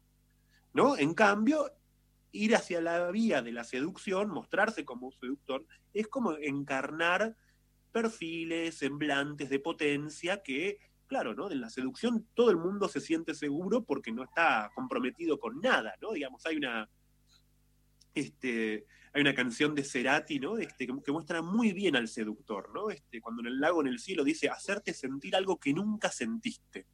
Ese es el seductor, el que busca hacerle sentir al otro, pero no está en la escena. Y no, ¿no? Este, siente. cuando- Y él, él no siente, ¿no? Digo, está más- Exactamente. ¿No? Por eso es una posición, ¿no? Digamos, muy pasiva la del seductor en realidad, porque es me convierto en objeto, no estoy como sujeto de deseo. No te hago sentir, me transformo, soy todo, ¿no? Te prometo una cita ideal, como dice la canción de Virus también, ¿no? Digamos, ahora, ¿qué es lo que pasa? ¿No? Que cuando efectivamente hay que encarnar algo del deseo, eso se vuelve insoportable, ¿no? Se vuelve algo, ¿no? Este, por decirlo así, que, porque además, si algo en el varón asocia, asocia directamente al deseo, son los celos. Cuando un varón empieza a desear, se empieza a poner celoso. ¿no? Algo que, un afecto que resulta insoportable por lo general. ¿No? Digamos. Digo, he escuchado en estos años millones de veces que cuando un, tipo empieza a desear, ¿no? Digamos, lo que empieza a sentir al mismo tiempo, ¿no? Además de ese temblor, esa vacilación, esa duda, es empieza a tener ese pensamiento parasitario que dice, y ahora se va a dar cuenta de que soy un pelotudo. ¿No? Este, ahora viene el momento en el que se, el, el otro, ¿no? El otro, ¿no? Se va a dar cuenta de que soy un pelotudo y me va a dejar por otro, me va, ¿no? Digamos, no me sostengo, ¿no? Digamos, en última instancia, si algo caracteriza a la virilidad, no es la potencia, sino que es esa, esta máxima destitución en la que todo varón sabe que no está a la altura. No, todo varón sabe que es una farsa. ¿No? Digamos que su posición, ¿no? Viril se sostiene de una impostura, mejor dicho, ¿no? Que, que está tratando de camuflar todo el tiempo. ¿No? En cambio, el seductor es el que se pone en un lugar, por decirlo así, mucho más asegurado, ¿no? Que juega con el efecto que produce en el otro, ¿no? Hay una canción en, en Los Calientes de Babasónicos, ¿no? Lo dice muy bien cuando, ¿no? De una parte dice, él va a salir esta noche dejando atrás su vanidad, quiere un compromiso muy corto, se siente seguro. Ahí está el seductor. Mm. ¿no? Digamos, es el que sale, ¿no? Digamos, sin que nada lo toque, ¿no? Digamos, sale a producir en el otro, como dice la otra parte de la canción, a gustar y ser gustado, ¿no? Queda en esa, por decirlo así, en ese tipo de relación principalmente estético, ¿no? Digamos, principalmente, por decirlo Te- así, Te hago ficcional. una pregunta. Sí. Te hago una pregunta. ¿Ese esteticismo, que justo llegás a este punto, eh, atraviesa consumos culturales diversos o es propio? O sea, no es ideológico, quiero decir, esto es algo que eh, ese lugar del varón seductor lo puede tener, digamos, un cheto y un hippie. Digo, no es que hay diferencias en, las formas de construcción de la sensibilidad para vos ahí. Yo creo que sin duda hay variables que son este, culturales, pero hoy me parece, yo lo escucho en pibes en un arco que va, o en tipos que, va en un arco, ¿no? Diría, no importa la edad, o sea, tipos de 30, de 50, este, y con posiciones muy distintas. Y a mí lo que me, me parece importante, ¿no? Este, es porque, ¿no? Digamos, la posición del seductor es una posición de poder, no de deseo. ¿no? Digamos, lo que, la hipótesis que yo defiendo en el libro es que el varón deseante es el que es capaz de sostener su impotencia. O sea, en última instancia, ¿no? Digamos, el acceso a la virilidad implica una renuncia a la posición de potente. Por eso nunca o muchas veces ocurre que el tipo que más desea es el tipo que queda impotente. ¿No? Digamos, cuando un tipo es deseante, no es el tipo que está súper este, contento con su imagen narcisista, mostrándose recopado, sintiéndose ¿no? en la cresta de la ola, sino que, digamos, lo escuchamos en los relatos clínicos muchas veces, el tipo que cuando sale con quien efectivamente le mueve el piso, si pone el cuerpo, el cuerpo le tiembla, ¿no? Ahí imagínate que no hay chances a veces ni de que haya una erección, ¿no? Este, pero puede haber una erección, pero si no la impotencia se juega en otro nivel, ¿no? Que es el no sé qué hacer, no sé qué decirle, no sé si va a querer, ¿no? Y yo banco mucho en este punto que el libro este, trate de apuntar a recuperar esa, esa dimensión de conflicto en la relación con el otro. ¿no? Porque si no, el problema para mí es que estamos yendo hacia relaciones que ya no son los Raúles como hablábamos hace 15 días, que son los que hoy en día ya son una especie en extinción, ¿no? Van decantando. Pero hay gente que está muy segura al mismo tiempo. Estamos demasiado seguros en el amor. ¿no? Estamos, o sea, actuando un libreto, estamos actuando un manual de seducción ya establecido, que para mí termina siendo, ¿no? Digamos, permite coger a veces, ¿no? Digamos, permite cierta, ciertos levantes, sí, es cierto. Permite el encuentro con el otro, no tanto. Porque ahí lo sobre que este aparece. Sí. Sobre este punto te quería preguntar, ayer salió una entrevista de Mariana Carvajal a Silvia Lizalde, que es una investigadora del CONICET que hace mucho viene investigando sobre amor y está haciendo un perfil de los varones en Tinder.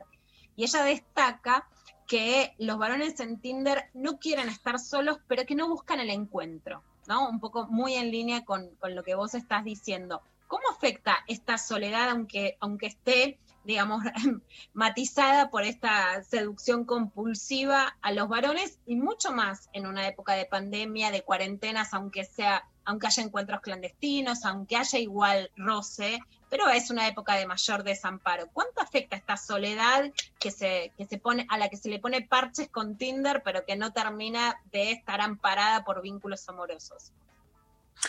Bueno, ahí- eso, eso es nodal lo que vos decís, ¿no? Digamos, porque creo que justamente la, seducción en, lo- en los varones claramente ofrece, y cuanto más, cuanto más grandes son, mucho más, ¿no? Ofrece un tipo de complacencia narcisista enorme, ¿no? Que es solucionar la, la soledad, no a través de un encuentro, sino a través de justamente lo que voy produciendo, me, voy autotuneando, ¿no? Pero es puramente de espejo, es me miro a mí, ¿no? Me miro a mí, me, veo levantándome una mina, me veo levantándome un tipo, me veo como en esa escena de levante, ¿no? Digamos, y eso genera un parche, como vos decís, ¿no? Digamos, pero no hay ahí un, un encuentro, termina siendo muy decepcionante, ¿no? Digamos, si yo planteo que eso necesita algún tipo de tratamiento, no es porque mi posición sea moral, ¿no? Digamos, porque la verdad es que he escuchado tipos que han estado cinco o seis años en esa posición y el empobrecimiento personal es muy grande. ¿No? Digamos, en ese sentido, digamos, este, que no haya encuentro con otros, ¿no? Digamos, esa especie de sexo delivery, ¿no? Digamos, de sexo sin, sin posibilidad, ¿no? De que el otro te toque, ¿no? Digamos, y sin querer escuchar también, ¿viste? Me parece que, ¿no? Digamos, en el libro yo pongo un ejemplo de virilidad, ¿no? Este, que es Ulises, ¿no? Cuando en la Odisea Ulises pide que lo aten al mástil para poder escuchar a las sirenas, ¿no? Es el tipo que, ¿no? Digamos, quiere escuchar, ¿no? Digamos, y que muestra que el- la, el- la máxima virilidad no es este, el tipo yendo a una guerra, ¿no? El- la máxima La virilidad escena es el tipo La escena esa es increíble. Increíble. es mortal, ¿viste? Yo creo que es un modelo de virilidad, porque además nos muestra esa escena, que para los griegos la máxima virilidad no es el guerrero, no es el potente, ¿no? Digamos que el seductor no es ni siquiera, ¿no? Este, si pensamos en el banquete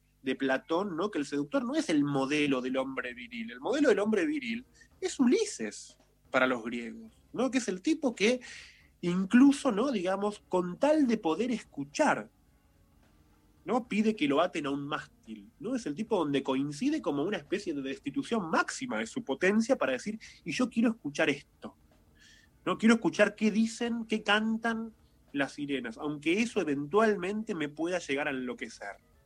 ¿No? Este, ¿no? En ese punto Ulises no es el que se ata al mástil, ¿no? Y escucha a las sirenas y les grita, déjense de romper las pelotas, ¿no? Este, no rompan las pelotas, no rompan más las pelotas, ¿no? Digamos, otra vez lo mismo, vienen a decir lo mismo siempre, ¿no? Este, No, hasta, hasta está haciendo se- un esfuerzo contra sí mismo ahí, al pedir que lo hagan. Exactamente. Y eso que vos decís, Dari, para mí es central. Para mí ser varón en el siglo XXI es eso, es un esfuerzo contra uno mismo. ¿No? Digamos, en ese sentido, ese esfuerzo contra uno mismo es el psicoanálisis también. ¿no? Este, te diría en este punto que pienso en muchísimos varones que ha atendido en estos años, no, digamos, la cuestión no pasa, ¿no? Este, diría, para las mujeres muchas veces el problema que las trae al análisis es ver si van a poder encontrar una pareja, ¿no? Digamos, pero la preocupación respecto de la pareja, ¿no? Digamos, eso sigue siendo algo que está muy presente en las mujeres. Los varones no. Los varones saben que si quieren, encuentran. ¿No? O sea, es, fíjate que es un, es un cambio muy grosso ese, ¿no? Porque no es que los tipos tienen dudas de, de si pueden estar con alguien. Saben que si tienen ganas, pueden acceder rápidamente a otro. El tema es el estatuto que le dan a ese otro. Si se dejan tocar por ese otro, si dejan que pase algo. Entonces lo que empiezan a descubrir muchas veces en los tratamientos es que el problema no es el levante que para un varón en el siglo XXI, en esta sociedad tecnologizada, el levante para el varón está asegurado. ¿no? Ahora, el tema es si eso te va a transformar en algo a vos. ¿no? El tema es si a vos te va, a re- te va a enriquecer, si vos te vas a descubrir a vos mismo. Porque en última instancia, en la metáfora de Ulises, escuchando a las sirenas, es porque Ulises quiere dejar de ser el mismo también. Sin la voz de otro, no, vos estás condenado a ser vos mismo. A como dice la canción de Divididos, ¿no? Cuando Moyo dice, uno está condenado a ser el actor de lo que fue. ¿Qué te saca de ser el actor de vos mismo? ¿Qué te saca de ser tu personaje social y ser un varón, básicamente ser un personaje? ¿No? En el doble Se viene- sentido de la palabra. Sí. Se viene la, la lista de reproducción de los cuatro temas terminando con espagueti del rock para entender el fin de la masculinidad. Escúchame, eh, eh, Ulises eh, busca ser atado, eh, contémosle a la gente, porque si no enloquece por el canto de las sirenas, ¿no? Digo, e- es un modo de resguardar también su vida. Sí, en esa metáfora de, de que él podría enloquecer, ¿no? Me parece que, que está buena más bien pensarlo como a contrapelo y decir, un tipo que escucha siente que enloquece, ¿no? Ahora, fíjate cómo en general los varones estamos acostumbrados a pensarnos en función de los actos, de las demostraciones de potencia, pero no tenemos tan desarrollada la escucha. ¿No? Digamos, nos cuesta un montón escuchar. A los tipos les cuesta un montón escuchar. Digamos, te diría relato típico de, de análisis, ¿no? Este, los tipos cuentan y dicen, vino mi pareja y me dijo que me quería decir algo y yo le dije, bueno, ahora no, esperá que cuando no, este, y siempre cuando les dicen algo es, bueno, pero no me lo dijiste en el momento adecuado, ¿no? Digamos, Claro. una vez una mujer me decía que, que a su pareja, a su marido, le dice, a vos para decirte algo es como que hay que hacer una parabólica humana, esperar, ¿no? Que pase el rayo, ¿no? Y en ese momento, porque siempre se corre el riesgo de que no sea el instante adecuado en el que vos podés. Entonces, este libro para mí también es, es re importante como yo lo, una, de las, una de las conclusiones a las que llega el libro es, no, digamos, ser, ser, y juego con la palabra, perdón que lo diga de esta forma, ¿no? Macho, si sos macho, aprende a escuchar. Ese es el punto. ¿No? Digamos, vos sos macho, macho no es este romper algo contra una mesa, ¿no? Macho no es demostrar potencia, ¿no? Digamos, la potencia está en la escucha, hoy. El conflicto hoy para un varón es aprender a escuchar, ¿no? Porque si no, Gracias. además, y esta es la última cosita que digo y la dejo abierta, porque si un tipo no aprende a escuchar, va a escuchar siempre la misma voz que es la de su mamá. Y ese es el principal problema. Y ahora sí, Clarísimo. compañeros y compañeras, Espectacular. Con gracias, Lulu. Lulu. Luciano Lutero, sos Lulú. claramente. Claramente. Este, el fin de la masculinidad en todas las librerías desde hoy. Así que corriendo a comprar este libro. Todes, todes.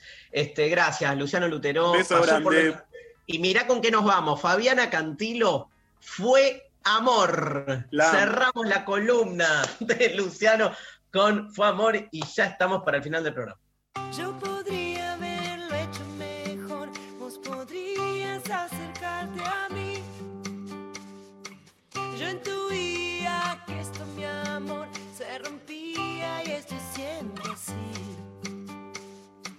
La verdad es que todo fue tan extraño, tan extraño al fin. Yo buscando el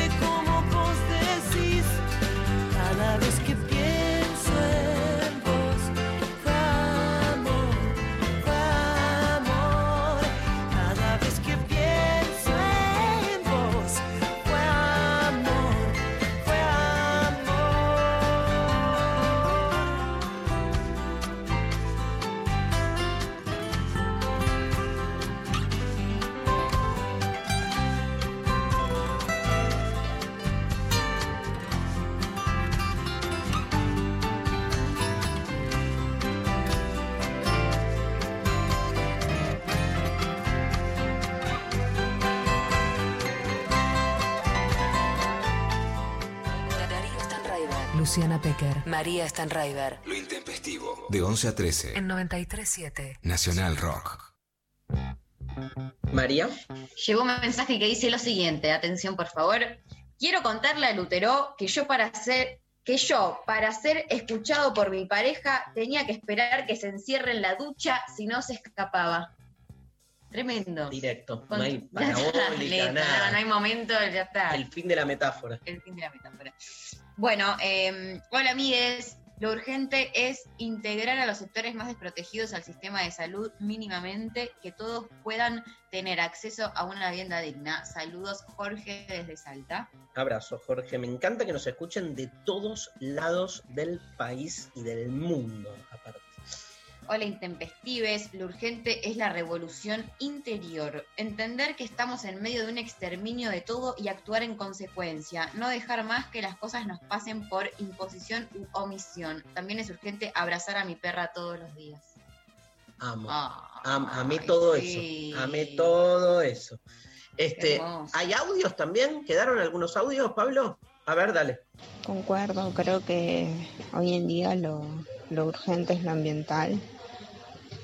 Desde mi punto de vista es algo que nunca, nunca debió salir de, la agenda tanto política y económica, pero en, en la humanidad que tenemos siempre pensamos en nosotros mismos y en el egoísmo como creyéndonos el centro de- del mundo, que sin nosotros nada funcionaría y creo que es cambiar esa perspectiva también, es considerarnos parte de la biodiversidad y, y- entender que necesitamos el ecosistema para poder sobrevivir porque si no se va a ir toda la mierda.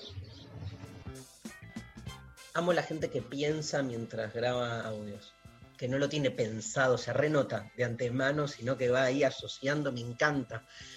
Che, mañana estamos full con los libros que, que- que están que salieron en octubre, que salieron un montón. Sí. El viernes este, le hicimos una entrevista a Lu Gaitán con Alumbra la Luna.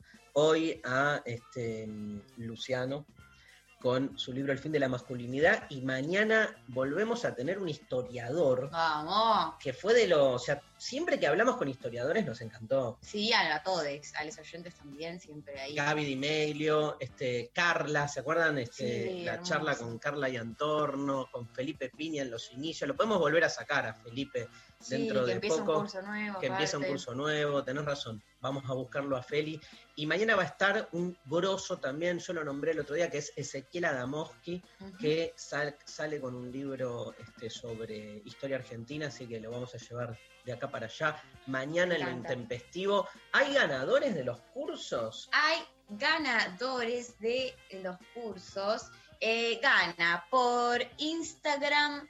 Eh, soy Sabrina Díaz que dijo lo urgente son las niñeces, respeto porque son seres humanos con derechos. Y por Twitter en N Saltapé que dijo amigues, lo urgente para mí es que volvamos a construir sentidos comunes, colectivos y comunitarios respecto de estar en el mundo de manera desprejuiciada, abierta, solidaria. Genial. La Ya tenemos- producción se contacta con Ambes. Y este, pueden empezar este mismo miércoles el curso, recordamos, Soledad Barruti en el CONEX, eh, Nuestro Mundo en Llama. Yo empiezo curso la semana que viene, así que alguno de estos días voy a mm, sortear Y sí, que entregue, que entregue. los clásicos. Vuelvo a los clásicos de la filosofía, este, sin repetir y sin soplar ya, Platón, Epicuro, Descartes, Spinoza, Kant, Nietzsche, Marx. No, pues son siete, los que doy, no es que son los únicos.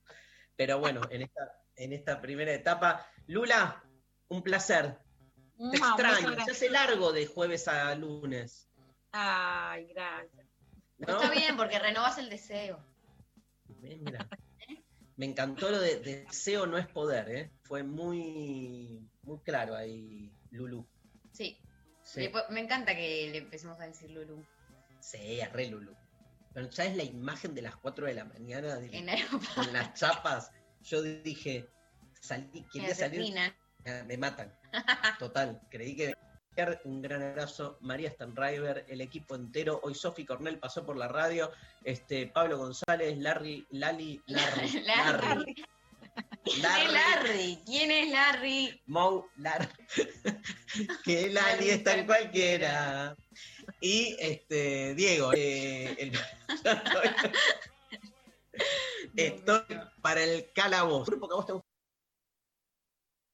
mucho. ¿Así? ¿sí? Conociendo Rusia. Grupazo con el temazo de Cabildo y Juramento. Nos vemos mañana. Chau, chau, chau.